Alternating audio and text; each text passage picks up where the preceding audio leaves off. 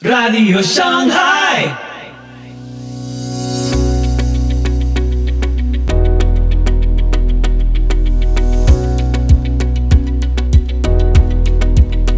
Muy buenos días, muy buenas tardes, muy buenas noches y muy bienvenidos a Radio Shanghai. Soy Pipo Biglione y este es el episodio 318 de la sexta temporada. Hoy, las siete iglesias del Apocalipsis con César Vidal, segunda parte. Conferencia del doctor Vidal analizando las cartas a las siete iglesias del libro de Apocalipsis. Te invito a escuchar este episodio atentamente. Por los hábitos de descuido que llevaba arrastrando desde hacía siglos. Y por cierto, por cierto, era el mismo problema de la iglesia que había en esa ciudad de Sardis. A veces las iglesias reproducen lo que es la sociedad que tienen alrededor en lugar de ser sal y luz en medio de un mundo que se pudre y que está en tinieblas, la iglesia es que parece que copia el mundo que lo rodea y es exactamente igual. Vive en medio de una sociedad codiciosa, la iglesia predica la santificación de la codicia. Vive en medio de una sociedad inmoral, la iglesia está intentando justificar la inmoralidad.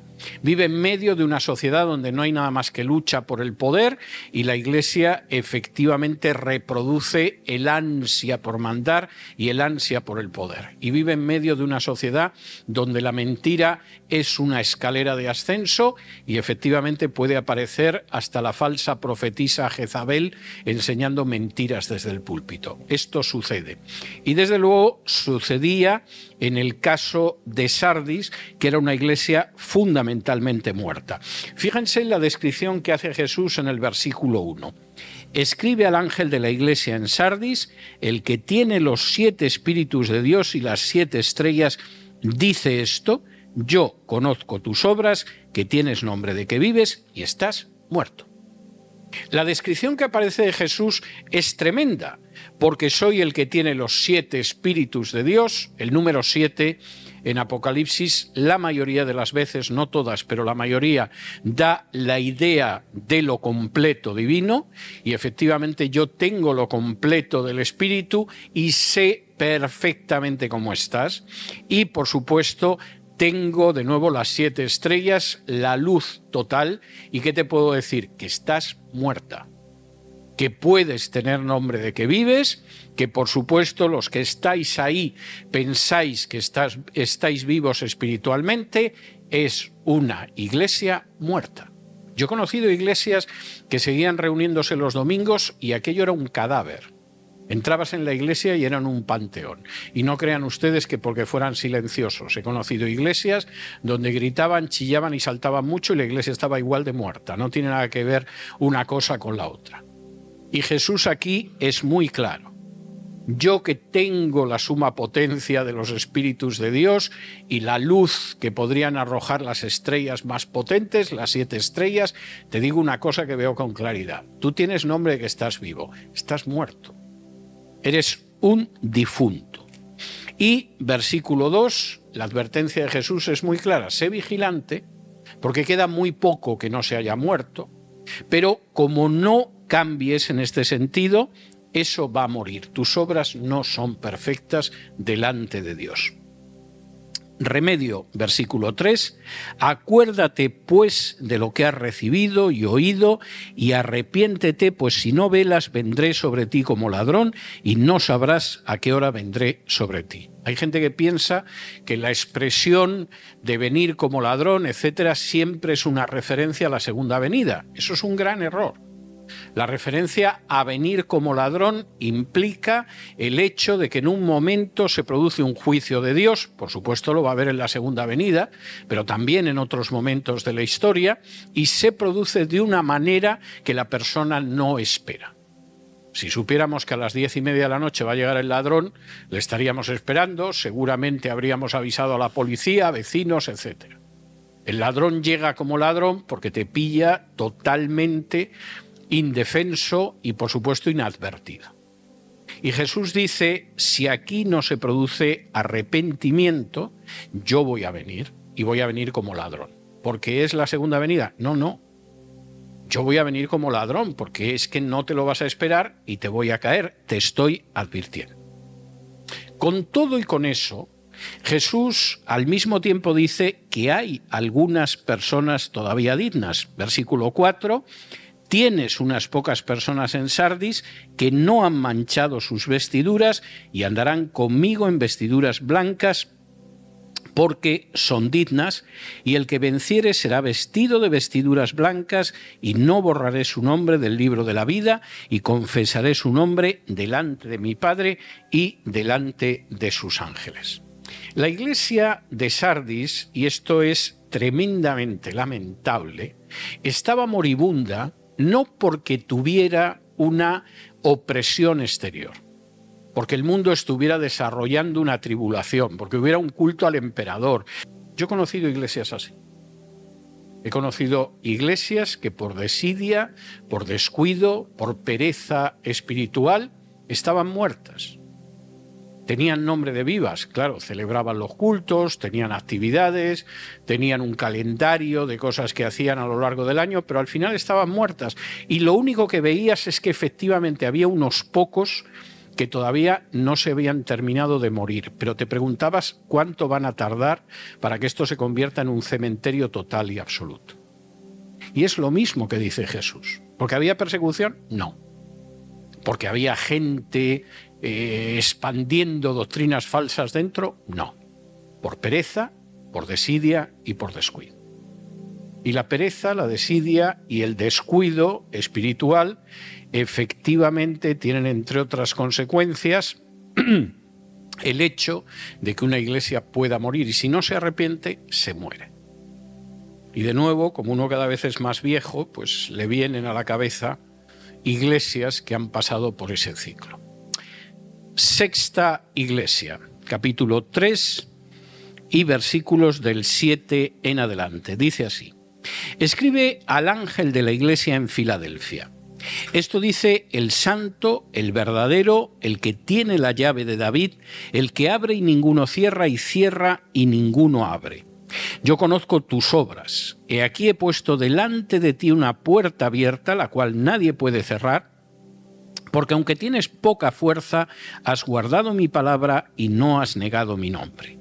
He aquí yo entrego de la sinagoga de Satanás a los que se dicen ser judíos y no lo son, sino que mienten. He aquí yo haré que vengan y se postren a tus pies y reconozcan que yo te he amado. Por cuanto has guardado la palabra de mi paciencia, yo también te guardaré de la hora de la prueba que ha de venir sobre el mundo entero para probar a los que moran sobre la tierra. He aquí yo vengo pronto, retén lo que tienes para que ninguno tome tu corona.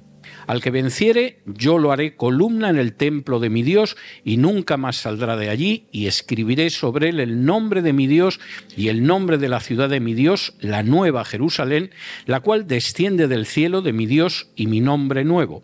El que tiene oído, oiga lo que el Espíritu dice a las iglesias. Filadelfia, Filadelfia era la más joven de las siete ciudades a las que se dirige Cristo en el Apocalipsis. Estaba situada al borde de una gran llanura griega que se llamaba Katakecaumene, que significa tierra quemada, porque efectivamente se había producido una devastación de este tipo, pero a pesar de eso fue la auténtica puerta de avance de la cultura griega hacia Asia. La gente que llegaba hasta Filadelfia, Filadelfia significa amor de hermanos, es la razón por la cual hay una ciudad en, el estado de Pensilvania que se llama Filadelfia, porque el fundador era un cristiano que se llamaba William Penn, y en fin, toleró que aquello lo llamaran Pensilvania, pero decidió que quería que la ciudad se llamara Amor de Hermanos, eh, pertenecía a los cuáqueros y, por ejemplo, rechazaba toda forma de violencia, a pesar de que la tierra se la había entregado el rey de Inglaterra, él insistió en pagársela a los indios, porque consideraba que quedarse con una tierra que no había pagado era un robo y por lo tanto los indios que habían poseído aquella tierra había que pagarles el precio de la tierra y por cierto era un personaje más que notable. Y efectivamente hubo una época en que Filadelfia, donde por cierto hay una estatua de William Penn, era una ciudad verdaderamente cristiana, que es algo que por desgracia no se puede decir ahora. En el caso de la Filadelfia del Apocalipsis, era una ciudad, como les decía, que fue la puerta de entrada de la cultura griega hacia Asia Menor, hacia regiones como Lidia o como Frigia. Cuando en un momento determinado esa puerta abierta que era Filadelfia empezó a impulsar el griego, bueno, pues ya aproximadamente una generación después la lengua que hablaban los lidios, los frigios, era el griego. En casa todavía hablaban lenguas locales, pero la lengua que se había impuesto era la lengua griega. Y en este sentido es muy interesante que precisamente el Señor emplee muchas referencias a la idea de una puerta a abrir y cerrar, porque sabía que eso era algo que conocía la gente de Filadelfia. Ellos sabían que era la gran ciudad de apertura de la cultura griega, de la cultura helénica, hacia los bárbaros asiáticos.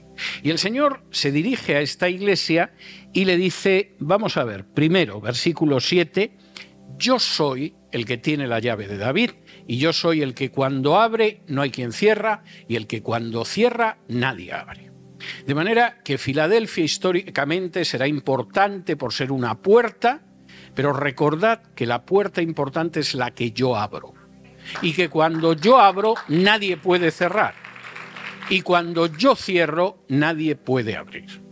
Hay muchas veces que olvidamos que quien abre y cierra puertas es el Señor. Incluso a veces damos con la cabeza contra la puerta a ver si se abre. Y sin embargo, el Señor es soberano de la historia y es el que decide las cosas que hay. Y en ocasiones nos encontramos con puertas que no hay quien abra y se abren porque las abre el Señor y no hay quien las pueda cerrar. Y al mismo tiempo hay puertas que Él cierra, podemos empeñarnos que no se van a abrir porque Él las ha cerrado. Lo primero que Jesús deja muy claro a esa iglesia de Filadelfia, que sabía el papel que había tenido Filadelfia, es que efectivamente quien decide lo que se abre y se cierra soy yo, no los seres humanos. De la misma manera, de la misma manera que como dice Daniel en el libro que lleva su nombre, quien en un momento determinado pone y quita reyes soy yo. No, no, en este país votamos. Sí, en este país votamos y a veces las elecciones son como las últimas. De manera que si piensas que es así, realmente tienes que reajustar tu visión de la historia. Quien está moviendo los hilos de la historia, quien tiene las riendas de la historia, quien abre puertas que nadie puede cerrar y cierra puertas que nadie puede abrir, es el Señor Jesús. Y en ese sentido, después de que Jesús recuerda esto a la gente de Filadelfia, fíjense lo que les dice en el versículo 8. Yo conozco tus obras. He aquí, he puesto delante de ti una puerta abierta, la cual nadie puede cerrar, porque aunque tienes poca fuerza, has guardado mi palabra y no has negado mi nombre. Yo abro una puerta delante de ti. Ahora, a mí me consta que sois pocos. Me consta que no tenéis gran fuerza. Me consta que sois limitados, pero es que la puerta la he abierto yo. Y como la puerta la he abierto yo, ni siquiera vuestra pequeñez va a impedir que podáis atravesar esa puerta. ¿Y por qué, por qué he abierto la puerta? ¿Porque sois muchos? No. ¿Porque tenéis mucha fuerza? No. ¿Porque sois prósperos económicamente? No. He abierto la puerta porque has guardado mi palabra y no has negado mi nombre. Y esto es algo tremendamente importante. ¿Por qué va a hacer algo el Señor? Pues estamos especialmente preparados, hemos recogido muchísimo dinero, eh, hemos calculado con algún experto de marketing cómo vamos a hacer las cosas. No. El Señor abre la puerta porque a pesar de que tienes poca fuerza, has guardado mi palabra y no has negado mi nombre. Hay muchísimas muchísimas empresas llevadas a cabo por cristianos que realmente tendrían éxito si recordaran esta enseñanza tan clara. Yo he abierto una puerta que nadie puede cerrar, a pesar de lo poco que pueda ser designificante, porque has guardado mi palabra y no has negado mi nombre. Y efectivamente el Señor bendice a los que guardan su palabra en medio de las dificultades y a aquellos que no niegan su nombre y que no se avergüenzan de hablar en el nombre de Jesús ni se avergüenzan de obedecer los mandatos de Jesús. Esto es tremendamente importante. No solo eso, yo sé que te hacen la vida muy difícil los de la sinagoga de Satanás. Yo sé que te hacen una vida muy difícil. Sé lo que enseñan, sé lo que dicen sobre mí, sé lo que acabará escrito en el Talmud, sé lo que pasé con ellos delante, pero eso no debe de preocuparte. Versículo 9. He aquí yo entrego de la sinagoga de Satanás a los que se dicen ser judíos y no lo son, sino que mienten. He aquí yo haré que vengan y se postren a tus pies y reconozcan que yo te he amado. De manera que la idea en ese sentido es tremendamente clara. A pesar de la oposición cruel de la sinagoga de Satanás, pueden decir que son judíos, para Dios no lo son. Y cualquiera que no crea en este profeta, como dijo Moisés en Deuteronomio 18, es desarraigado de Israel, no es Israel. Bueno, pero es que el ADN parece ser que viene en línea directa de Isaac, como si viene de otra persona. No es Israel, no es un judío verdadero para Dios. Solo aquellos que creen en Jesús son herederos de Abraham, como dice la Biblia, con mucha, mucha claridad. No solamente eso, y aquí hay un elemento muy importante, no me voy a desviar eh, mucho porque me podría desviar mucho y no quiero hacerlo. Además, hay una promesa de que se va a producir una hora de prueba que ha de venir sobre el mundo entero para probar a los que moran sobre la Tierra. La Tierra no es el planeta Tierra. Lamento decir que hay gente que cuando ve la Tierra en la Biblia generalmente lo identifica con el planeta Tierra. A veces lo es. Cuando en Génesis 1.1 se dice Bereshit, Elohim, Bara Haaretz, Hashamain Behaaretz, Dios, en el principio Dios creó los cielos y la tierra, la tierra es el planeta Tierra. Pero por regla general, la tierra, en los profetas, y Apocalipsis es un libro profético, es la tierra de Israel, Haaretz. Si ustedes van a Jeremías, en Jeremías siempre que se habla de Haaretz, está hablando de la tierra. Va a venir un juicio sobre Haaretz y va a destruir Jerusalén.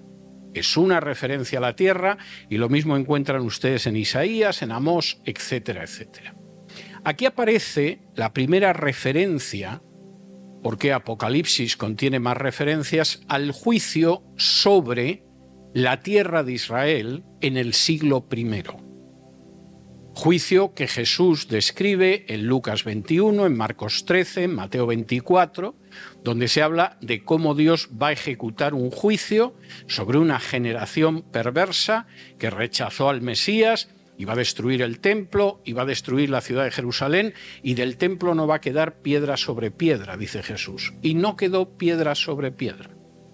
Cuando los romanos destruyeron el templo en el año 70, la cobertura del templo era una cobertura que tenía oro y con el fuego se derritió y cayó sobre el suelo del templo.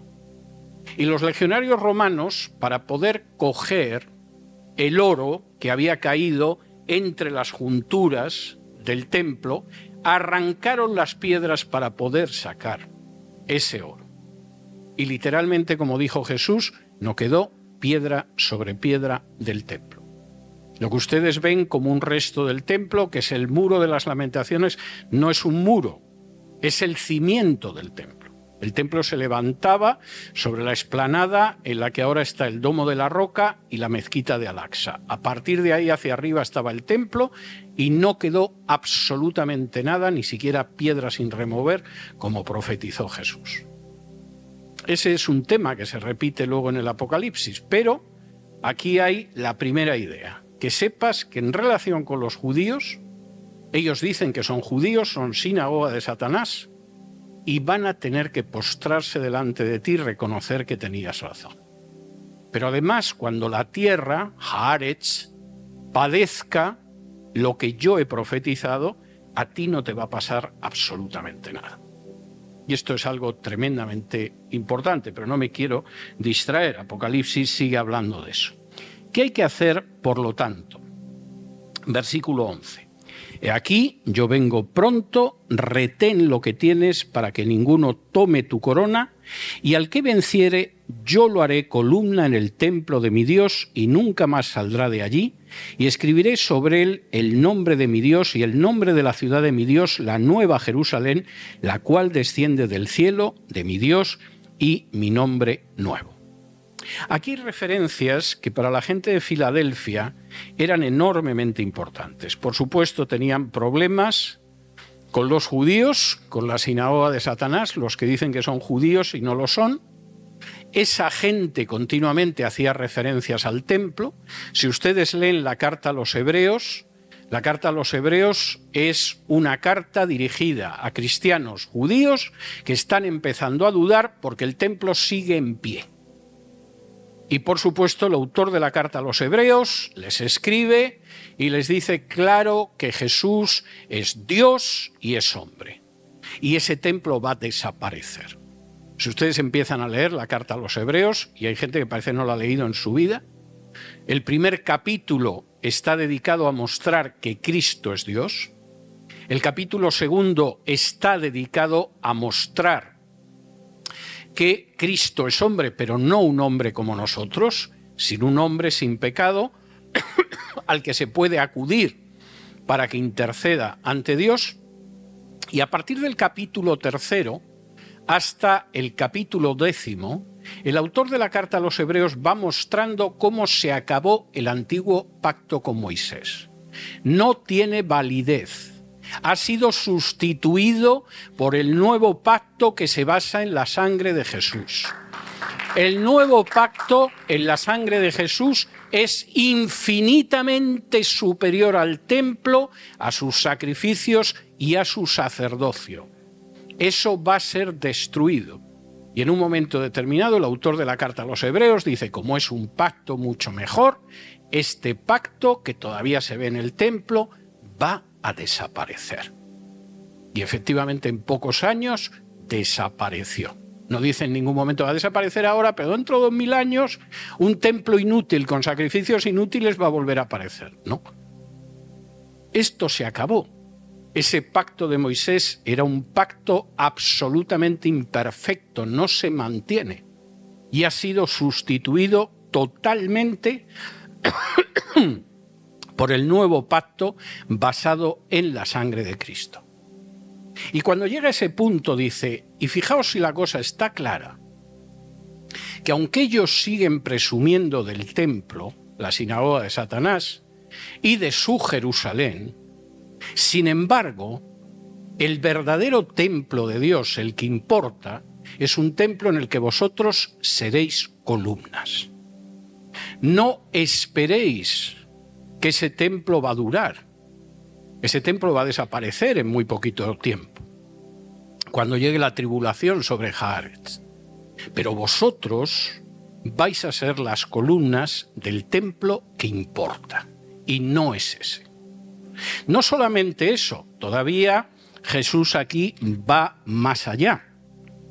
Además, en aquellos que venzan y que serán las columnas de mi templo, del templo de mi Dios, esa gente yo les escribiré el nombre de mi Dios.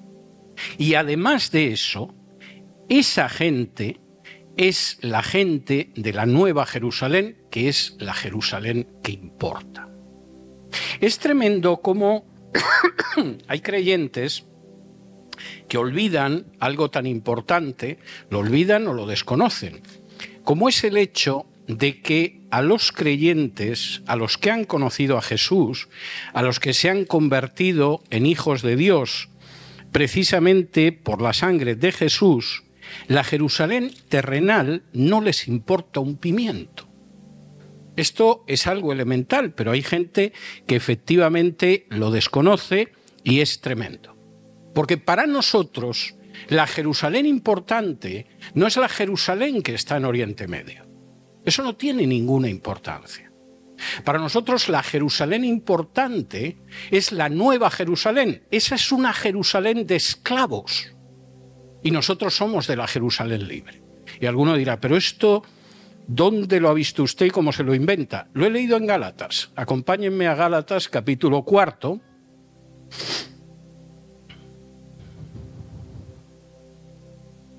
Y dice así, Gálatas 4 y versículos del 22 en adelante. Porque está escrito que Abraham tuvo dos hijos, uno de la esclava, el otro de la libre. Pero el de la esclava nació según la carne, mas el de la libre por la promesa. Lo cual es una alegoría, pues estas mujeres son los dos pactos. El uno proviene del monte Sinaí, el cual da hijos para esclavitud. Este es Agar. Porque Agar es el monte Sinai en Arabia y corresponde a la Jerusalén actual, pues ésta, junto con sus hijos, está en esclavitud. Mas la Jerusalén de arriba, la cual es madre de todos nosotros, es libre. Porque está escrito, regocíjate, o oh estéril, tú que no das salud, prorrumpe en júbilo y clama, tú que no tienes dolores de parto, porque más son los hijos de la desolada que de la que tiene marido. Así que, hermanos, nosotros como Isaac somos hijos de la promesa. Pero como entonces el que había nacido según la carne perseguía al que había nacido según el Espíritu, así también ahora. Mas ¿qué dice la Escritura? echa fuera a la esclava y a su hijo, porque no heredará el hijo de la esclava con el hijo de la libre. De manera, hermanos, que no somos hijos de la esclava, sino de la libre. Pablo habla con una claridad tremenda. Dice, Abraham tuvo dos hijos. Uno heredó la promesa, otro no. ¿Quién no la heredó? El que era hijo de una esclava que se llamaba Agar. ¿Y esa esclava a qué equivale? A la Jerusalén actual. Vosotros vais a esa Jerusalén y ese es el hijo de la esclava. Es un grupo de esclavos. No heredan la promesa. ¿Y quién es la verdadera Jerusalén? La celestial. La que está formada por los que han creído en Jesús y esos sí heredan la promesa. Y es clarísimo al respecto la escritura. Bueno, y cuando dice la escritura, orad por la paz de Jerusalén, pues ustedes qué creen, que es por la paz de la Jerusalén de esclavos o por la paz de la nueva Jerusalén que es libre y hereda la promesa. Parece muy claro que es por la segunda, ¿no? Pues hay gente que no se ha enterado. No estaría mal que leyeran la carta a los Gálatas o la carta a los Hebreos o el Nuevo Testamento en términos generales. Y esto que dice aquí hablando a la iglesia de Filadelfia es tremendo. Tú tienes la oposición de gente que dice que son judíos, pero en realidad no lo son, son una sinagoga de Satanás. Esa gente llegará un momento en que vendrán a postrarse delante de ti. Y tú no perteneces a un templo que va a ser destruido en el año 70. Tú perteneces al verdadero templo de Dios y eres una columna en ese templo de Dios. Y tú no formas parte de una Jerusalén que va a desaparecer en un momento determinado. Tú formas parte de la verdadera Jerusalén, la celestial, la libre, la heredé. Y en este sentido, evidentemente, la cosa es tremendamente clara. Vais a recibir un nuevo nombre. Por cierto, tengo que decir, y esto, esto es algo importante, que Filadelfia tuvo también la experiencia de tener un nuevo nombre. Cuando fue destruida por un terremoto, el emperador Tiberio se encargó de que fuera reconstruida y le dieron un nuevo nombre. Y aquí Jesús también podía decir, ese nuevo nombre imperial no tiene importancia. El nuevo nombre que tiene importancia es el que yo te voy a dar y el que vas a recibir. Y es en ese sentido absolutamente extraordinario. Última iglesia, lo cual supongo que les dará a ustedes, por cierto, una última cuestión que me parece importante antes de que dejemos Filadelfia. En el versículo 8 Fíjense lo que dice al final, dice, yo conozco tus obras, he aquí he puesto delante de ti una puerta abierta, la cual nadie puede cerrar, porque aunque tienes poca fuerza, has guardado mi palabra y no has negado mi nombre. Lo que aquí se traduce como has guardado mi palabra está en tiempo aoristo en griego, da la idea de una acción completada. No es que has venido guardando, no es que guardaste en algún momento en el pasado, sino que tú eres de los que han guardado la palabra de una manera continua. Cuando llegó el Islam a Asia Menor, el único enclave cristiano en toda la zona fue Filadelfia.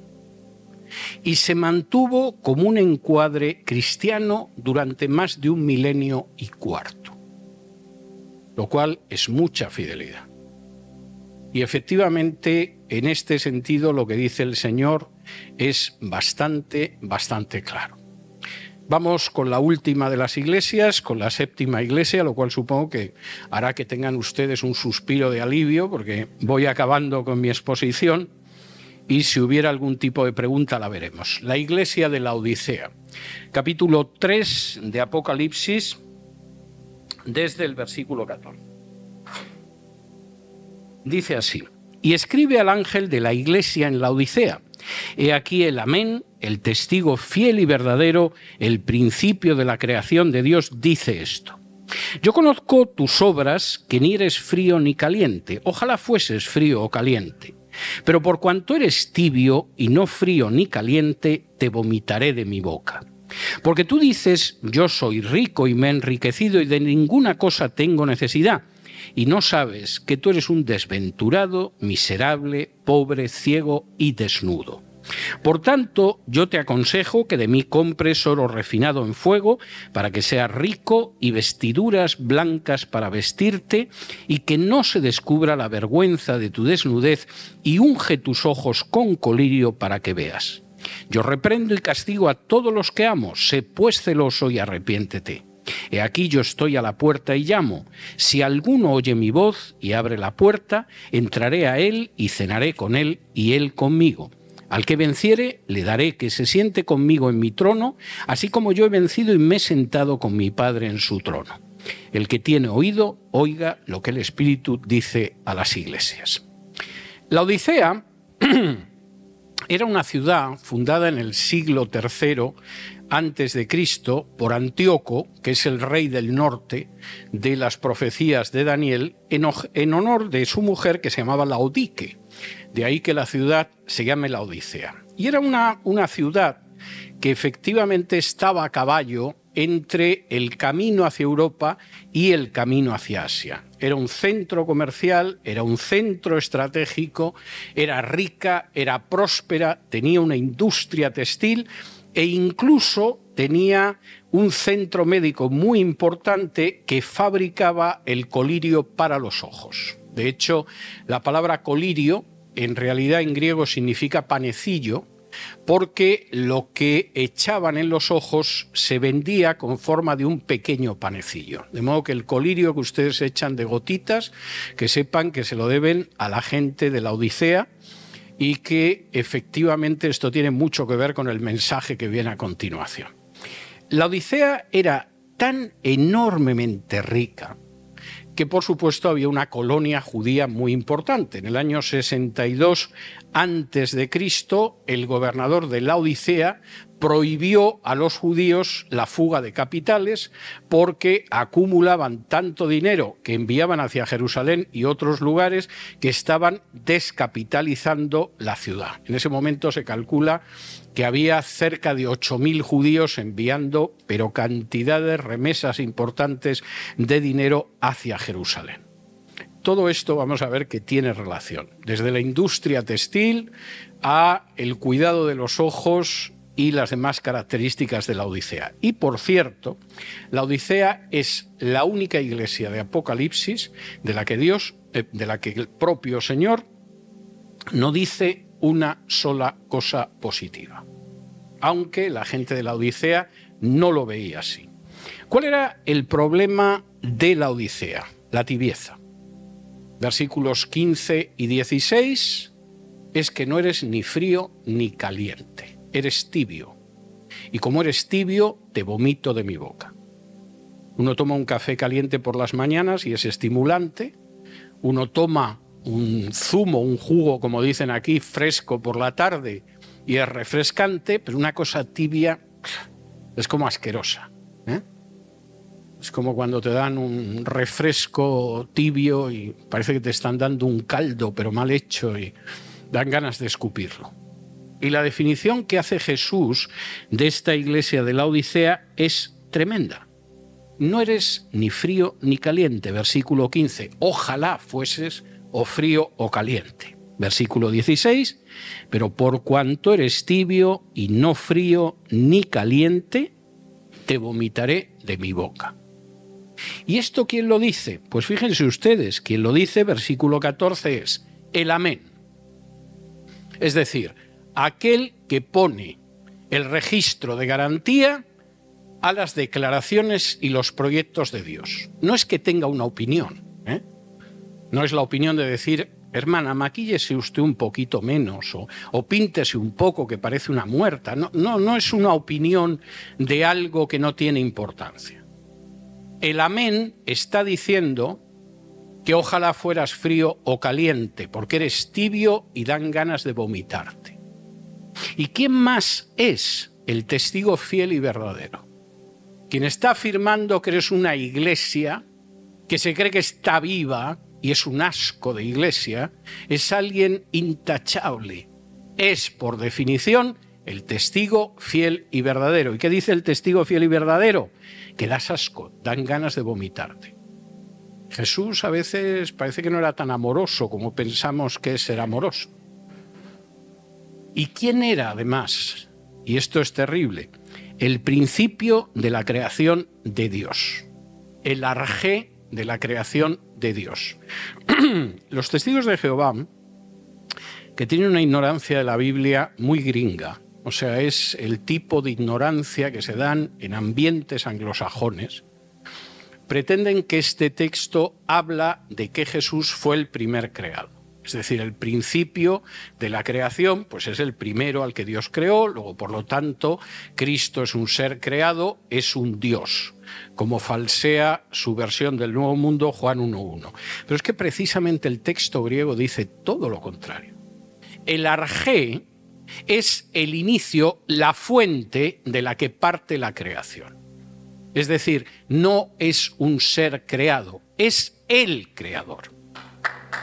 Y en este sentido, las tres afirmaciones que hace Jesús son para echarse a temblar. Sobre todo si estás escuchando y no tienes las cosas en orden. Primero, yo soy el amén. Yo soy el que certifica la veracidad de las declaraciones de Dios. Segundo, yo soy el testigo fiel y verdadero. El testimonio que yo doy no tiene discusión, no tiene apelación, no tiene refutación. Tercero, además yo soy el origen de toda la creación. Y ahora prepárate, Iglesia de la Odisea, porque te tengo que decir cosas muy graves. Y son el hecho de que de entrada eres tibio y dan ganas de vomitarte. Pero no solo eso versículo 17. ¿Por qué me dices, yo soy rico y me he enriquecido y de ninguna cosa tengo necesidad y no sabes que tú eres desventurado, miserable, pobre, ciego y desnudo? Hay iglesias que efectivamente creen que son ricas y se han enriquecido. Y claro, cuando te ha costado un millón de dólares poner, por ejemplo, el suelo de mármol de una iglesia, yo comprendo que haya gente que se haga ese tipo de razonamientos. Y sin embargo, el Señor lo contempla y dice, pero tú eres un desdichado. Y además eres un miserable, da compasión verte. Y eres pobre y ciego y desnudo. No puede ser con lo increíblemente prósperos que somos y la cantidad de gente que viene y lo conocido que soy. Yo soy rico y me he enriquecido. No, tú eres un pobre desgraciado, en términos espirituales. Eres un miserable que da pena. Si te pudieras ver realmente cómo eres espiritualmente en el espejo, romperías a llorar. Eres pobre de solemnidad. Todo lo que tienes en dólares te falta en lo que es comunión con el Señor y vida del Espíritu. Eres, eres un ciego, no ves dónde estás. Te miras, te sientes satisfecho, dices que apóstol más estupendo soy y eres un pobre ciego. Y espiritualmente, como diría Cervantes, estás en pelota. Es decir, vas absolutamente desnudo. El juicio es tremendo. Y fíjense lo que dice Jesús, porque esto es tremendo. Por tanto, yo te aconsejo que de mí compres oro refinado en fuego para que seas rico y vestiduras blancas para vestirte y que no se descubra la vergüenza de tu desnudez y unge tus ojos con colirio para que veas. Primero, tienes que comprar el oro refinado. Y el oro refinado espiritualmente siempre pasa por la prueba. Como dice, por ejemplo, Primera de Pedro. Tú te niegas a pasar por la prueba, piensas que eres rico y estás enriquecido. Estás en una ciudad que tiene una gran industria textil, produce ropa para medio mundo. Y tú vas desnudo, cómprate algo para vestirte en una ciudad como la Odisea, que exporta sus textiles a medio mundo y tú eres el desnudo. Y por cierto, esta es la ciudad donde se fabrica el colirio para que la gente vea y se cure la vista. Cómprate un colirio porque estás ciego como un pez de escayola. Es tremendo lo que dice Jesús. Parece mentira que seas tan autosuficiente, que pienses que eres rico, que te has enriquecido, pero si eres un pobre desgraciado, si eres un miserable, y además estás ciego y no ves hasta qué punto estás desnudo. Y uno dice, caramba, la tormenta que ha descargado Jesús sobre la gente de la iglesia de la Odisea. Sí, pero por una razón que es buena, versículo 19. Yo reprendo y castigo a todos los que amo, sé pues celoso y arrepiéntete. Yo tengo intención de hundirte con lo que digo. No pretendo descargar mi cólera sobre ti porque eres una calamidad y un tibio. Lo hago porque yo a los que amo los reprendo y los castigo. Y esto esto es tremendo. Hay gente, como consecuencia de la mala teología, que piensa que Dios es una especie de abuelo estúpido que concede todo tipo de caprichos, o de Santa Claus inmenso que acepta cualquier tipo de cosa que le pidamos. Eso no es bíblico, esa es una visión idolátrica de Dios que confunde a Dios con el cajero automático de un banco. Y lo que dice, lo que dice aquí Jesús es claro. A los que amo, si tengo que hacerlo, los reprendo y los castigo. La reprensión y el castigo no es algo malo, es una manera de llevarte a que cambies esa vida miserable en la que crees que eres rico y estás desnudo y además estás ciego. Es tremendo. La manera en que Jesús concluye este mensaje es una manera enormemente hermosa y me van a permitir que me tome dos o tres minutos con ello. En el versículo 20 dice, aquí yo estoy a la puerta y llamo, si alguno oye mi voz y abre la puerta, entraré a él y cenaré con él y él conmigo. Generalmente este versículo se utiliza evangelísticamente. El Señor está llamando a la puerta de tu corazón, entonces ábrelo y tendrás comunión con el Señor. Pero aquí no está hablando a incrédulos. Aquí yo no digo que, el que no cree no abra la puerta de su corazón a Jesús. Bien, pero este texto no es un texto evangelístico, es un texto dirigido a una iglesia que da asco verla. Y sin embargo, lo que dice aquí Jesús es tremendo. Permítanme que lo explique. Los griegos a lo largo del día tenían tres comidas. Había una primera comida, que era el desayuno, que se llamaba acratisma, y que era un poco de pan mojado en vino. Tomabas un poco de pan mojado en vino y ala, a trabajar. Luego tenían al mediodía un almuerzo muy rápido que era el ariston. Entonces el ariston tomabas algo más sólido y ala, a seguir trabajando. Y además comido deprisa y corriendo entre trabajo y trabajo.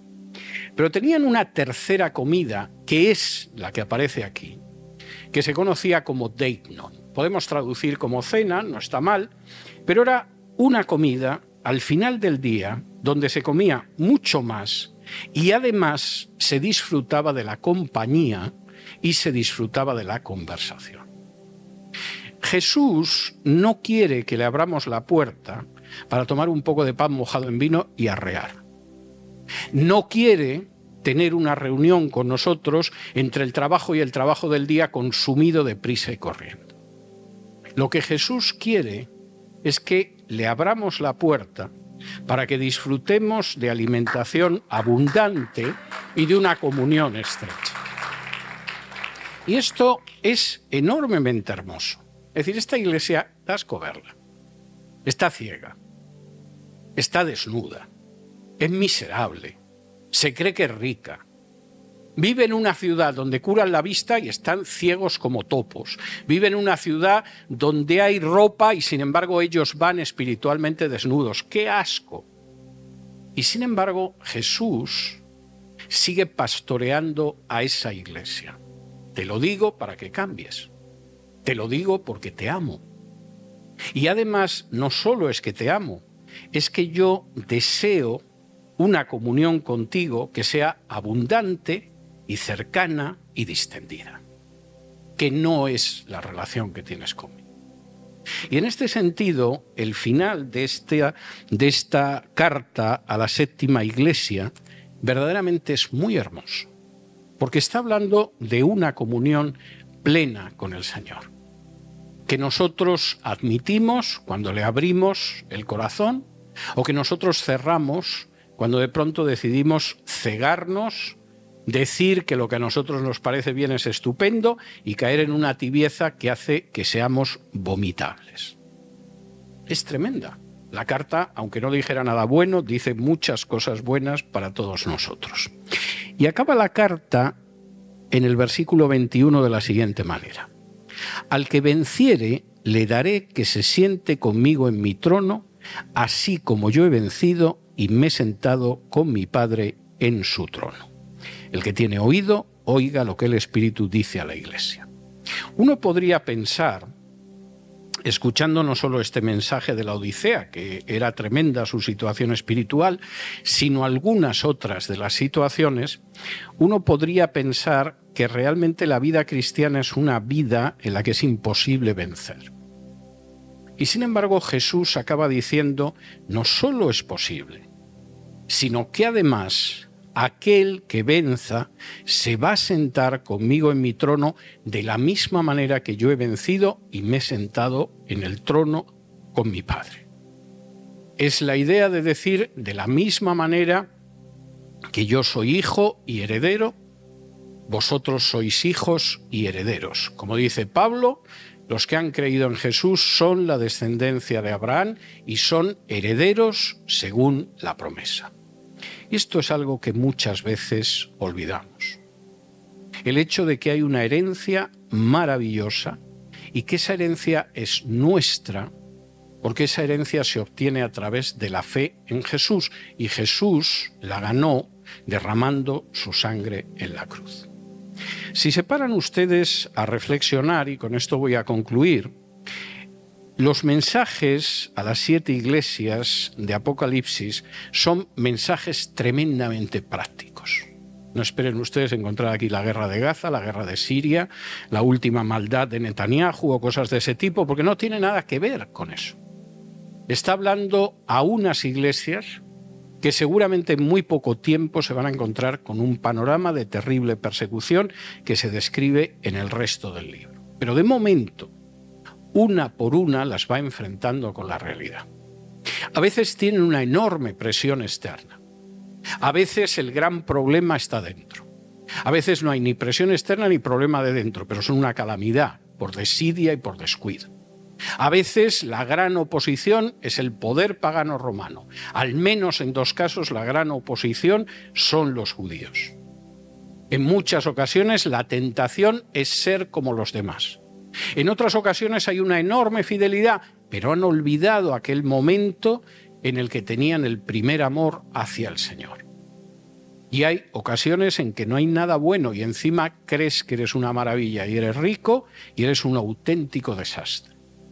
En todos los casos, lo que aparece es el inmenso amor de Dios, la infinita paciencia de Dios, el llamamiento al arrepentimiento para aquellas personas que quieran cambiar su vida. Y un deseo tremendo de Jesús de tener mucha más comunión con nosotros y de bendecirnos de una manera muchísimo más rica de lo que nosotros podamos imaginar. Y este es un mensaje, desde luego, tremendamente importante para todos y cada uno de nosotros. Les agradezco mucho su paciencia por mi exposición y no sé si tenemos ahora un tiempo para preguntas o cómo vamos a funcionar. Solamente un detalle, el griego koiné se expandió a través de Filadelfia. El griego que se expande a través de Filadelfia es el griego koiné, sí. Vamos a ver. Eh, los que estudiamos griego en su día, el, griego que habitualmente empezábamos a estudiar siempre era el griego clásico, es decir, traducíamos Genofonte, traducíamos a Platón, etc. Pero en el siglo IV antes de Cristo eh, el griego se convierte en algo muy parecido al inglés en la actualidad. Es decir, los griegos se extienden, crean la primera globalización de la historia y entre otras cosas que globalizan, lo que globalizan es la lengua. Y entonces, como hay varios dialectos griegos, a la hora de leerlos los entiendes, pero la forma de expresión es distinta, el griego jónico del griego ático, que era el típico de Atenas, etcétera y como además era un lenguaje muchas veces muy elevado, porque claro, no es igual eh, ver Telemundo que leer a Cervantes, por ejemplo, pues, pues lo que acaba sucediendo con Alejandro Magno es que se crea un griego que es mucho más sencillo y mucho más funcional, que es el griego koiné, que es en el, en el que se escribe el Nuevo Testamento. Y el Nuevo Testamento se escribe en griego de la misma manera que si se escribiera hoy en día seguramente se escribiría en inglés y si se escribiera dentro de 50 años seguramente sería en español. Pero, pero en principio, claro, es la lengua que entiende todo el mundo aunque conserven alguna otra lengua. Jesús eh, hablaba arameo, por lo que vemos en Marcos, habitualmente, conocía el griego, porque puede leer en la sinagoga el texto que le dan, por ejemplo en Lucas 4, que le dan el rollo de Isaías, pero seguramente la conversación con Pilato la tuvo en griego, porque los galileos hablaban habitualmente el griego. Y en ese sentido es la lengua de Apocalipsis y del Nuevo Testamento y es la lengua que pasa a través de Filadelfia. Ese griego coiné en el que podían entenderse todos porque era mucho más sencillo y que es el griego del Nuevo Testamento. Y que es una bellísima lengua. Yo la leo todos los días.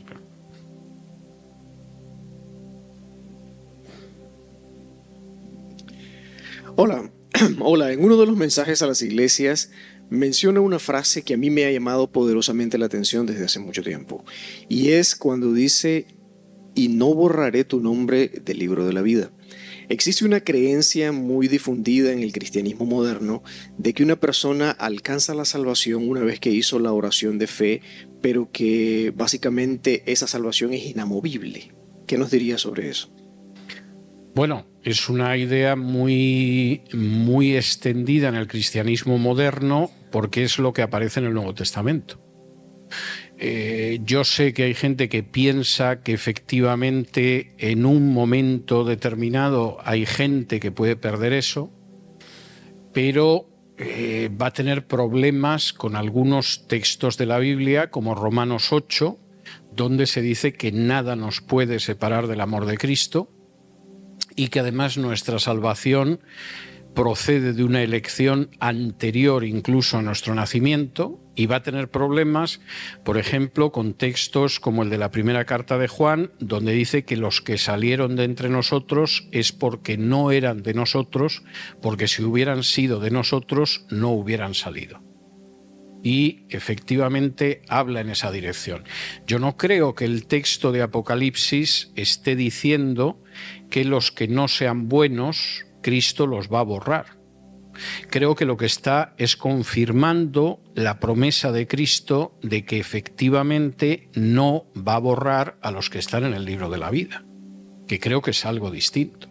Y creo que quien lee en ese texto la idea de que si no eres de tal manera te borraré, está viendo en el texto mucho más de lo que hay, porque el texto no habla de que si no procedes de esta manera te borraré, sino que dice que no te borraré. Es lo que dice el texto. Ir más allá del texto me parece muy arriesgado en ese sentido. Ahora, dicho esto, yo no creo que recitar una oración en un momento determinado implique conversión. Creo que hay veces que sí. Es decir, creo que hay gente que efectivamente escucha el Evangelio, experimenta una conversión y luego a lo mejor recita una oración. Creo que eso se da. Pero también creo que hay gente que en un momento determinado recita de manera mecánica la oración que le dicen que recite y no se ha convertido nunca y al cabo de un cierto tiempo, pues se van de entre nosotros porque nunca fueron de nosotros, como dice Primera de Juan. Y si hubieran sido, pues no se hubieran ido. También hay gente que a veces se aparta, pero acaba volviendo, etc. Pero a mí me parece bastante claro que hay una tremenda seguridad de salvación en la Escritura, que Jesús asegura en Juan que nadie puede arrebatar a mis ovejas de mi mano. Y dice, ni tampoco de la mano de mi padre, y esto me parece bastante, bastante claro. Y yo en ese sentido tengo una enorme seguridad. Si por el contrario mi seguridad derivara de alguna de mis acciones, lo que no podría es vivir porque estaría con el alma en vilo continuamente a ver si efectivamente pues mis acciones me garantizan que no voy a perder algo que me han dado. Pero creo que eso es contrario a la idea de la salvación por gracia, porque si efectivamente la salvación es por gracia, es por gracia y no por obras para que nadie se gloríe, como dice Efesios 2, versículos 8 y 9. Ahora, insisto, creo que hay gente que aparentemente se convierte y nunca se convirtió, como dice Juan. Y el problema es que en muchas ocasiones hemos entrado en una especie de rito evangélico en el cual cuando una persona levanta la mano, pasa al frente, hace eso que se supone que es una decisión, pensamos que se ha salvado. Y es que seguramente no se convirtió en muchos casos. Y además se ve enseguida. Y yo creo que ahí lo que hay que corregir es nuestra percepción, pero no lo que dice la escritura. Ya, yo otra mano levantada. Ya, me pongo atrás para poder ver todo, si no. Sí, eh, mi pregunta es eh, la situación que está viviendo eh, Israel en estos momentos, de acuerdo a la palabra de Ezequiel 38, Ezequiel 38 y Ezequiel 39. eh, que habla de Gog y Magog. Se- siempre se ha escuchado de que eh, principalmente Gog eh, es el Rusia. ¿Es cierto? Es una estupidez del tamaño de la Catedral de San Patricio. Esto dicho con todo respeto y con todo cariño. Vamos a ver, porque es que hay tonterías que se van difundiendo y sucede. Vamos a ver.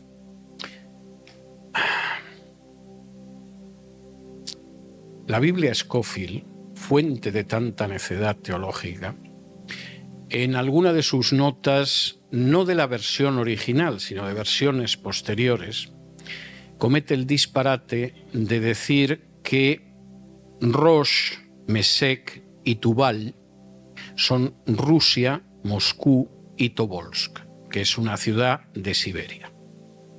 En la Reina Valera, Rosh no aparece como Rosh, porque no es el nombre de una ciudad, sino que Rosh significa cabeza, caudillo o jefe, con lo cual ya en la versión Reina Valera encajar eso en esa interpretación es complicado porque está bien traducida.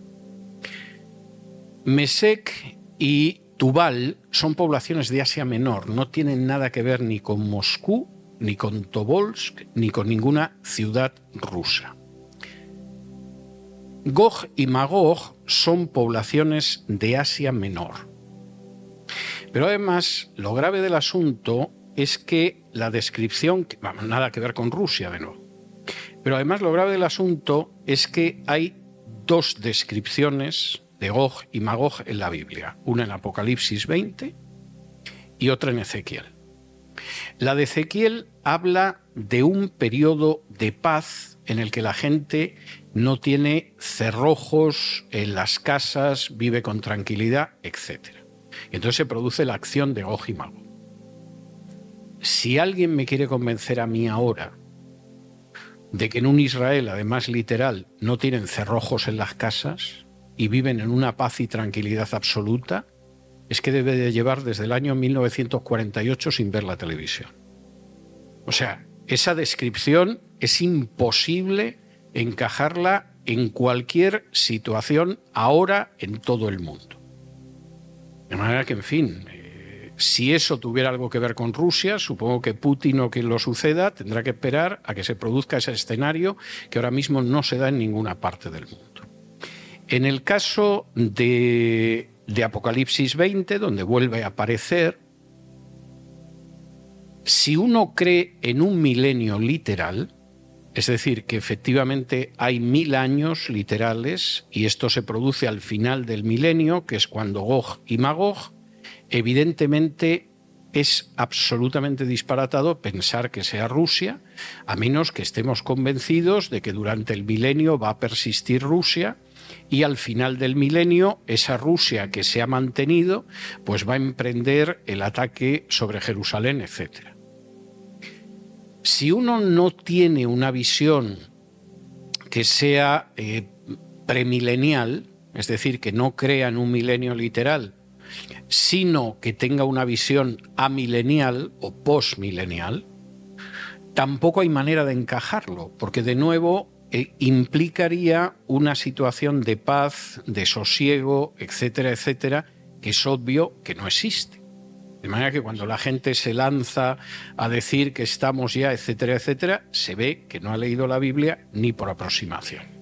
Y claro, los que encima dicen que una cosa es el Gog y Magog de Ezequiel y otra cosa es el de Apocalipsis, bueno, pues ya tenemos un personaje que aparece en distintas épocas de la historia para que encaje con las pavadas que dice en su programa de radio, pero, pero no tiene más base. Entonces, por resumirlo, primero, en términos históricos y lingüísticos, eso no tiene ni pies ni cabeza. O sea, cualquiera que le pregunte a un rabino por Gog, Magog, Tubal y tal, no le va a decir que tiene nada que ver con Rusia, porque es sabido que no tiene nada que ver con Rusia. Es una de tantas invenciones del siglo XX. Y a la hora de poder situarlo, siempre estamos hablando de un contexto de verdadera paz, no de que digan paz, que eso llevan diciéndolo desde Caín, sino de verdadera paz porque no hay cerrojos en las casas, la gente está tranquila, etc. yo ese contexto, si alguien lo conoce en este planeta, que me diga dónde está, porque yo sinceramente no es lo que percibo a diario. Entonces, eso me parece una de tantas interpretaciones disparatadas. Voy a dar otro ejemplo de otra interpretación disparatada en este sentido. En la época de la Guerra Fría se popularizó muchísimo el eh, ubicar los capítulos de Daniel sobre el rey del norte y el sur como una referencia a la Unión Soviética y a los Estados Unidos. Y aparecían interpretaciones de lo más peculiares. La Unión Soviética desapareció hace más de 30 años. Vamos a suponer que está hablando de Rusia como heredera de la Unión Soviética. Pues tampoco, porque los capítulos sobre los reyes del norte y del sur son profecías más que cumplidas en la dinastía del norte, que eran los Seleucidas, y la dinastía del sur, que eran los Ptolemaidas. El que no conoce historia antigua, pues no lo puede entender, como si a mí me dan una fórmula de física nuclear, me la ponen delante y como si fuera chino, no la conozco. Pero cualquier persona que conoce la historia del periodo helenístico, cuando lee Daniel, es tan obvio qué profecías está dando y cómo se cumplieron, sobre todo en los siglos del cuarto al segundo antes de Cristo, que no se te pasa por la cabeza que eso fuera la Unión Soviética ni Estados Unidos y tienes muy claro que eso solo puede decir un ignorante. ¿Hasta qué punto esas profecías, por ejemplo, de Daniel, son tan claras que los críticos liberales de las escrituras sostienen la teoría de que Daniel no lo escribió Daniel, sino que lo escribió un personaje que se puso el nombre de Daniel en el siglo segundo antes de Cristo. ¿Y por qué dicen esto? Porque esas profecías están cumplidas con tanta claridad que implican que la Biblia tiene que ser la palabra de Dios. Y un liberal no va a admitir jamás que la Biblia es la palabra de Dios. Por lo tanto, esas profecías claramente cumplidas tienen que haberse escrito después de que se cumplieran, luego tuvieron que escribirse en el siglo segundo antes de Cristo. Pero no es así. Ahora, ahí hay que reconocer a los liberales que son maliciosos, que tienen mala fe, que odian la palabra de Dios, etcétera, pero por lo menos saben historia. Y cuando leen el relato del rey del norte y del rey del sur en Daniel, inmediatamente identifican profecías que Daniel hizo y que se cumplieron. Cuando yo tengo que oír que Rusia y los Estados Unidos, pues según me pilla el día, me río o me pongo a llorar, porque es muy claro lo que hay ahí. Y así podríamos seguir multiplicando los ejemplos en, la Biblia. Hay Vamos a ver, yo creo que en términos generales, y no, no desearía que interpreten esto como presunción, porque no lo es, la Biblia, en términos generales, es muy fácil de interpretar. Siempre que uno no tenga prejuicios y siempre que uno deje hablar a la Biblia. En algunos casos, la interpretación, por ejemplo, de libros como Apocalipsis o Daniel, exige un conocimiento histórico del contexto. Pero cuando tienes ese conocimiento es facilísimo de interpretar porque estás viendo perfectamente lo que describe. Lo único que te maravilla es que lo pueda describir siglos antes, pero es fácil. Igual que si usted va a Isaías 53 y lee lo que cuenta sobre el siervo Isaías 53 dice, aquí está hablando de Jesús. ¿Por qué lo puedo decir? Porque sé lo que pasó con Jesús. Pero claro, si no sabes lo que pasó con Jesús, te pasa como al eunuco etíope que le dijo a Felipe, y esto el profeta lo dice de él o lo dice de otro. Pues yo no conozco la vida de Jesús. Pero yo recuerdo la primera vez que yo leí Isaías 53. Yo tendría quizá 14, 15 años. Y me acuerdo que a medida que yo iba leyendo Isaías 53, ocho siglos antes de Cristo, su redacción, yo dije, pero esto es Jesús. Está describiendo la pasión, la muerte y la resurrección de Jesús ocho siglos antes. En el caso de Daniel y de Apocalipsis pasa lo mismo. Si conoces la historia, inmediatamente dices, bueno, Daniel es un libro impresionante porque tiene profecías de cosas que se cumplieron hace siglos, pero que las profetizó con una exactitud pues tan grande como Isaías o como Jeremías o como Ezequiel. El que no lo conoce y le gusta además entretener a la gente, pues se dedica a buscar interpretaciones diversas. Voy a acabar con otra referencia, disculpe que sea tan tan extenso en la respuesta, pero es que es una cuestión que me parece muy delicada. Eh, como yo me considero ya viejo, y no me digan que no lo soy, pues yo sé los años que tengo, eh, y me convertí, ha hecho este año 46 años, hace 46 años, pues he visto muchas cosas simpáticas en el mundo de la escatología. ¿eh? Aparte de los que ya te decían que antes de que acabara el año eh, se iba a producir el arrebatamiento, identificaciones diversas del anticristo. No hace falta que les diga que no he visto acertar a nadie, a nadie. ¿eh? He visto hacer el ridículo a muchos. Lo que me sorprende es que la gente olvide que hicieron el ridículo, pero lo han hecho. Le voy a contar dos anécdotas. Una es del misionero que a mí me bautizó hace 46 años. Un día hablando con él, me cuenta que cuando él era jovencito, iba a una iglesia de su denominación, que no era su iglesia, pero iba muy a menudo porque predicaban sobre escatología. Entonces le gustaba ir a ver lo que decían de Apocalipsis y Daniel y tal. Además era un adolescente.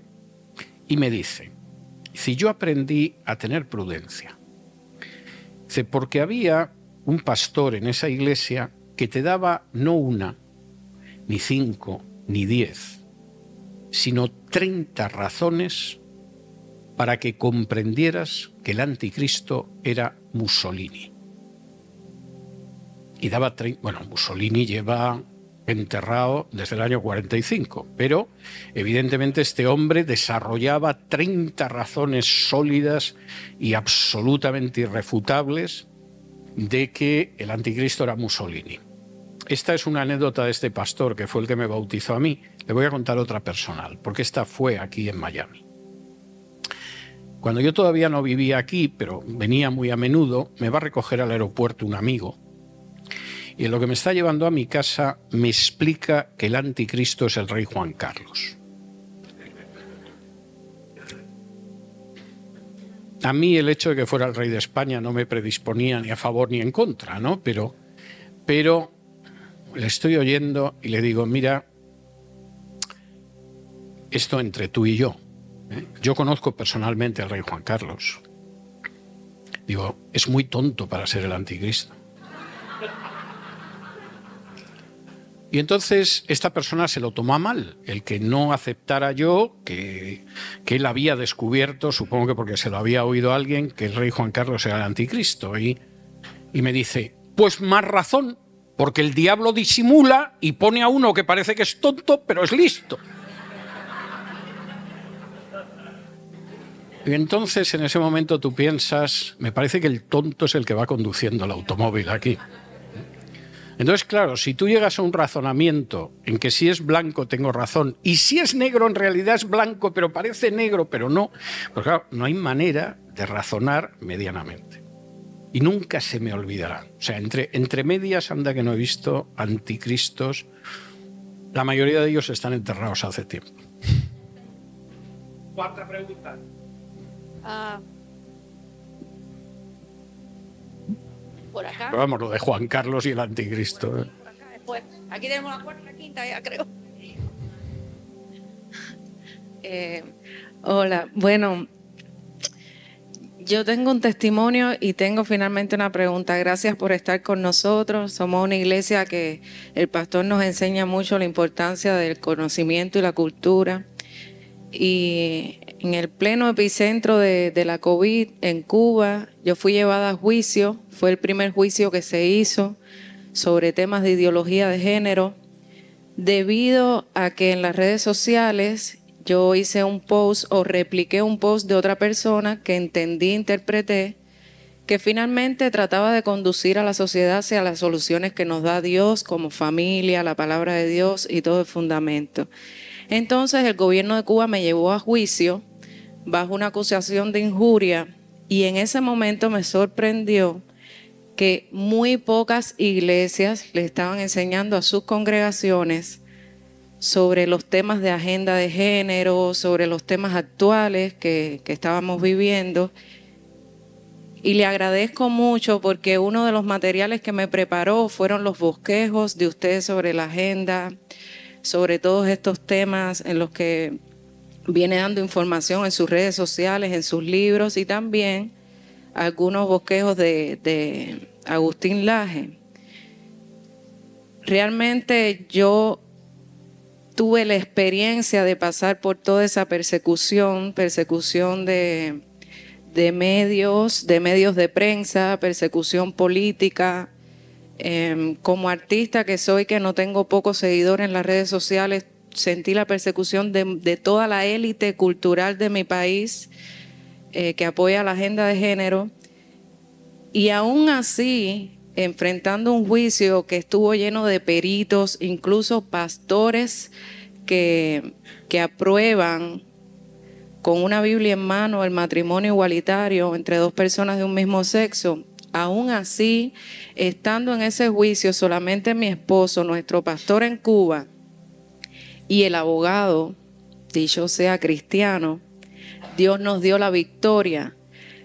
Pero el conocimiento, independientemente de la fe, jugó un papel primordial. El conocimiento. Porque pudimos exponer, eh, pudimos hacer una defensa eh, sobre nuestra fe una defensa sobre nuestro criterio basado en un fundamento y un conocimiento. Entonces, mi pregunta es, ¿qué tan delicado es hoy día el silencio de una iglesia que se supone que debe tener conocimiento? E incluso, ¿qué tan delicado es cuando la iglesia no hace silencio, pero expone una gran falta de cultura? Y trata de resolver todo eh, encauzándolo hacia simplemente esta es la fe, eh, esto lo digo por fe y, realmente no, no hallamos ese fundamento que necesitamos, sobre todo en estos tiempos, que lo que se vive es una batalla cultural, ya no es la batalla de David con Goliat tirando una onda, ya no estamos luchando con espada, ya no estamos, eh, estamos ante una batalla cultural. ¿Qué, qué, qué importancia tiene que nos preparemos y que nos cultivemos en estos tiempos los cristianos. Bueno, hay varias cuestiones que, menciona y no quisiera pasar ninguna por alto. Un cristiano ignorante no es más espiritual, posiblemente solo es un cristiano más bruto. Entonces, eh, la gente que se siente satisfecha, como si la incultura y la ignorancia fuera un grado superlativo espiritual, está muy equivocada. ¿eh? Y, por supuesto, uno tiene que tener un conocimiento de la palabra eh, como obrero que no tiene de qué avergonzarse y que maneja bien la palabra de verdad, como escribe Pablo en las pastorales. Y a mí eso de entrada me parece muy importante. Segundo, eh, yo me quedaría relativamente tranquilo si solo tuviéramos una batalla cultural, pero eso no es verdad. A lo mejor visto desde Miami parece que tenemos una batalla cultural y no hay más. En estos momentos, en todo el mundo, hay más de 200 millones de cristianos sometidos a persecución. Y por persecución no es que de pronto aparezca una actriz de Hollywood en la televisión para decir que los que no están de acuerdo con el matrimonio homosexual son unos fanáticos religiosos y nadie debería saludarlos. No, estoy hablando de ir a la cárcel, de que te confisquen tus bienes, de que te puedan dar una paliza o de que te maten. Más de 200 millones de personas, de los que no habla nunca la prensa. ¿eh? Ponen de pronto una pintada en una sinagoga y la vemos en el telediario hasta que se nos caen los ojos. Queman una mezquita en algún sitio y nos hartamos de oírlo. Y por supuesto oímos mucho sobre el antisemitismo y la islamofobia, pero el cristianismo, que con inmensa diferencia es la fe más perseguida en todo el mundo, No ven ustedes una sola referencia ni en prensa escrita, ni en radio, ni en televisión.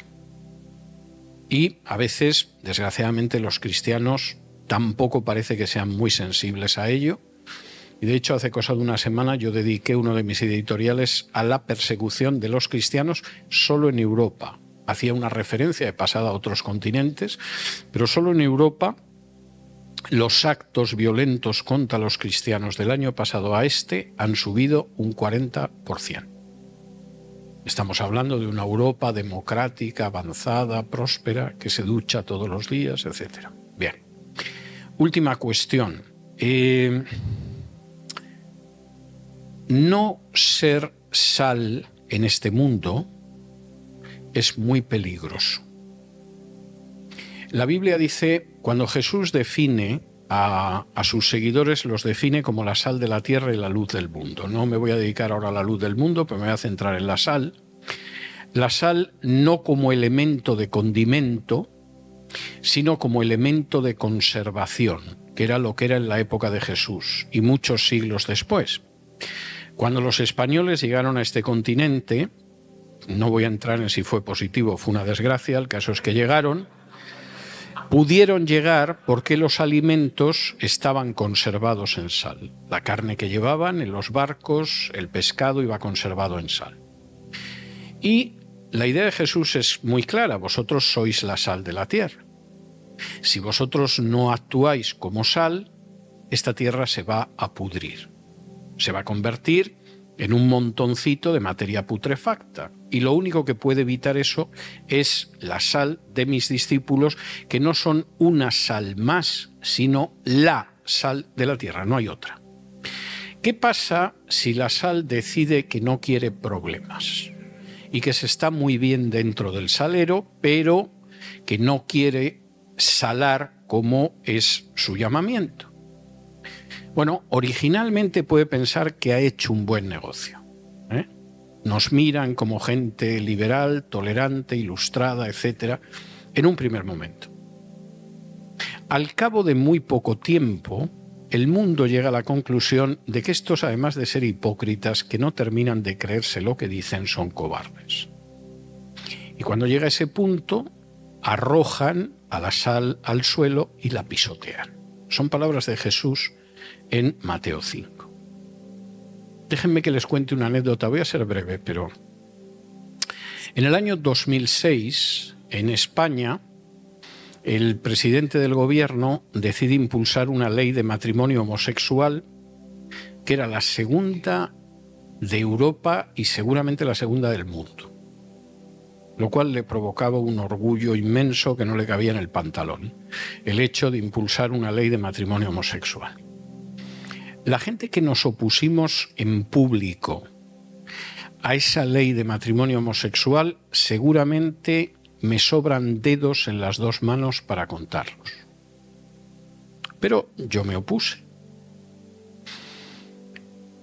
Y, lamentablemente, la inmensa mayoría de las iglesias miró para otro lado porque no quería problemas. Y cuando además el presidente del gobierno creó una fundación que daba dinero a las religiones que no eran la católica, es decir, evangélicos, judíos y musulmanes, se pusieron muy contentos y decidieron que no querían buscarse problemas.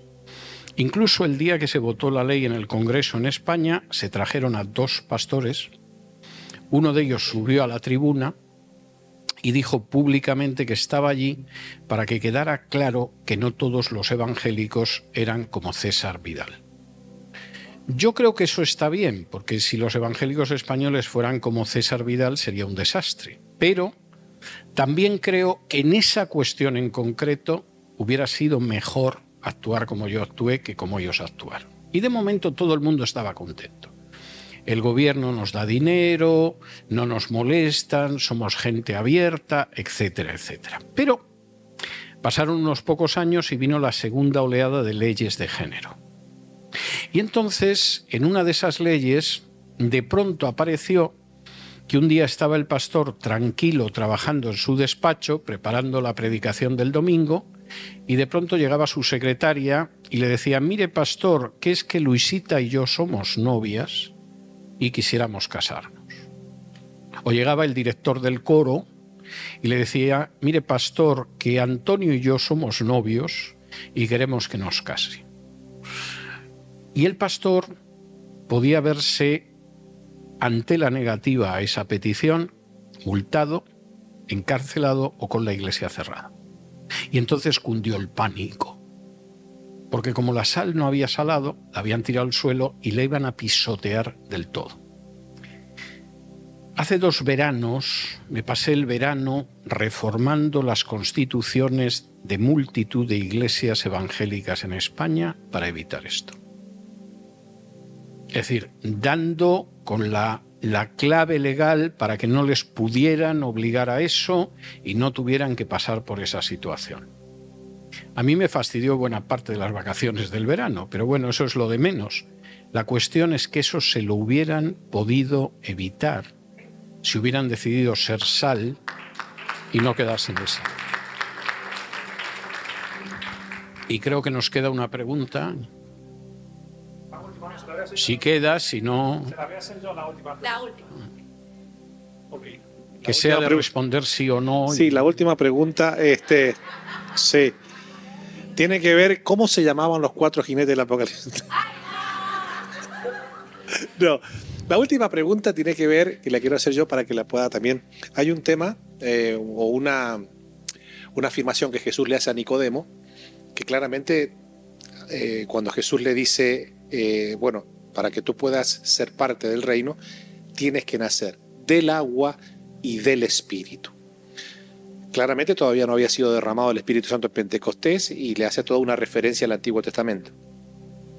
¿A qué se refería Jesús? ¿Qué literalmente, concretamente, qué es lo que le estaba diciendo Jesús a Nicodemo con el que no nace del agua y del espíritu no puede ni ver ni entrar en el reino? Bueno, dedico varias páginas en mi libro Más que un rabino a explicar esto, pero voy a intentar resumirlo bastante. Vamos a ver, Nicodemo llega de noche, no quiere que le vean, pero a pesar de que llega de noche, llega con la intención de quedar bien con Jesús. Entonces, Maestro, sabemos que con las señales que haces tienes que venir de Dios, porque claro, si no vinieras de Dios. Jesús era paciente, pero suele demostrar un sentido del humor peculiar. Y cuando Nicodemo está enjabonándolo con la adulación, le dice, eh, si no naces del agua y del espíritu no puedes entrar en el reino de Dios. Nicodemo se queda desconcertado y una persona diría, bueno, esa es una referencia al bautismo. Le está diciendo, si no te bautizas, Nicodemo, un teólogo católico diría, no te puedes quitar de encima la marca del pecado original y no te puedes salvar y tal. Pero no puede estar hablando del bautismo, porque cuando Nicodemo no se entera de lo que hay, Jesús le dice, ¿cómo es posible que un maestro de la ley no entienda lo que le estoy diciendo? Luego, forzosamente, Jesús se está refiriendo a algo que está contenido en el Antiguo Testamento, no el bautismo que va a haber después o la recepción del Espíritu Santo, etc. Y Jesús efectivamente se está refiriendo al nuevo pacto, como aparece descrito en Ezequiel, donde se habla de que Dios lavará a aquella gente que entra en el nuevo pacto y les dará el Espíritu Santo. Es decir, la respuesta de Jesús lo que está diciendo es, pero vamos a ver, Nicodemo, te estoy citando la profecía de Ezequiel y no la identificas. Y tú eres un maestro de la ley. ¿En qué lotería te dieron el título de maestro de la ley, Nicodemo? O sea, esta, esta, es, esta es la historia. Entonces, vamos a ver, este es uno de esos pasajes, no me voy a extender, pero es uno de esos pasajes que exige conocer también el Antiguo Testamento. Y el problema es que muchas de las interpretaciones disparatadas que hay derivan de no conocer no solo ya el Nuevo, sino, por supuesto, tampoco el Antiguo Testamento. Cuando uno conoce el Antiguo Testamento, comprende muchas cosas y cuando uno conoce la interpretación que da el Nuevo Testamento del Antiguo Testamento, has cerrado el círculo.